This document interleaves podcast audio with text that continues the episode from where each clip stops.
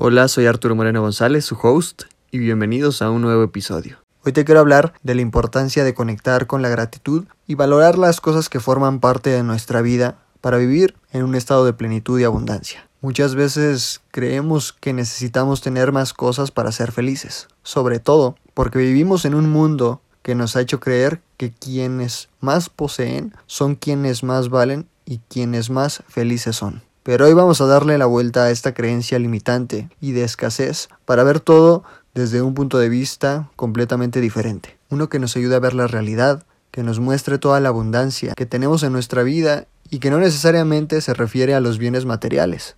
Antes de empezar, quiero aclarar que no tiene nada de malo querer tener abundancia económica o desear bienes materiales. La riqueza es maravillosa y todos nos merecemos tener una buena calidad de vida. Pero más bien lo que quiero filosofar hoy es descubrir todas las otras fuentes de abundancia que tenemos. Quiero que explores todas esas áreas de tu vida donde tienes un exceso de riqueza y que quizás no te has dado el tiempo de valorar. Así que primero detente un momento a pensar en todas las cosas que tienes y que te generan cualquier tipo de satisfacción y bienestar. Puedes pensar en cosas sencillas como comer tu comida favorita o en conceptos más complejos como gozar de buena salud o tener relaciones sanas y amorosas. El chiste es que logres detectar todas las cosas que se presentan en tu vida diaria y que no te has dado el tiempo de apreciar con conciencia absoluta. Este ejercicio de reconocimiento es sumamente importante y te recomiendo hacerlo cada vez que puedas. Al empezar el día, o antes de dormir está perfecto. Siempre que sientas un sentimiento de vacío, haz una pausa para hacer un análisis de todas las bendiciones que te rodean y haz una lista de ellas. Esto te conectará con el sentimiento de gratitud y eso es lo que te ayudará a hacer a un lado la visión de escasez desde la que percibimos la vida muchas veces y por lo que solemos creer que necesitamos más cosas para sentirnos bien y sentirnos completos. No se trata de tener más,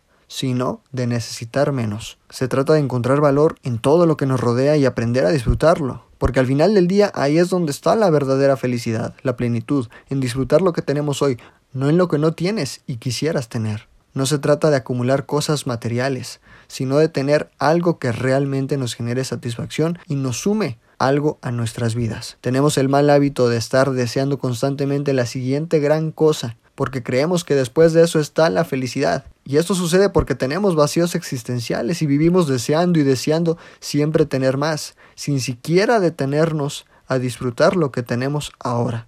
Mejor elijamos ser conscientes de qué queremos en nuestras vidas, para que de verdad tengamos cosas que nos brinden alegría y no unas que solamente ocupen vacíos existenciales sin realmente quererlas. Y esto aplica tanto a cosas materiales como a personas. Así que la próxima vez que vayas a dejar entrar algo o alguien en tu vida, pregúntate, ¿es algo que realmente necesito o ya tengo suficiente de esto? Valora lo que tienes hoy a partir de lo que te genera y lo que te hace sentir, no a partir de su valor monetario. Empieza a encontrar tu abundancia en todo lo que te rodea, en tus relaciones, en tu trabajo, en tus amigos, en tu vida diaria en general.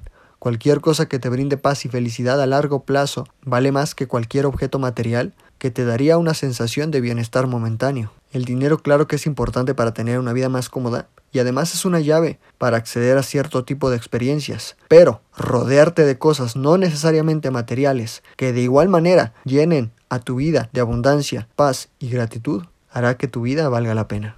Gracias por estar aquí, comparte el podcast con tus seres queridos, sígueme en mis redes sociales, encuéntrame como arroba arturo-morgon y arroba hoy puedo podcast para más contenido y te veo en el siguiente episodio.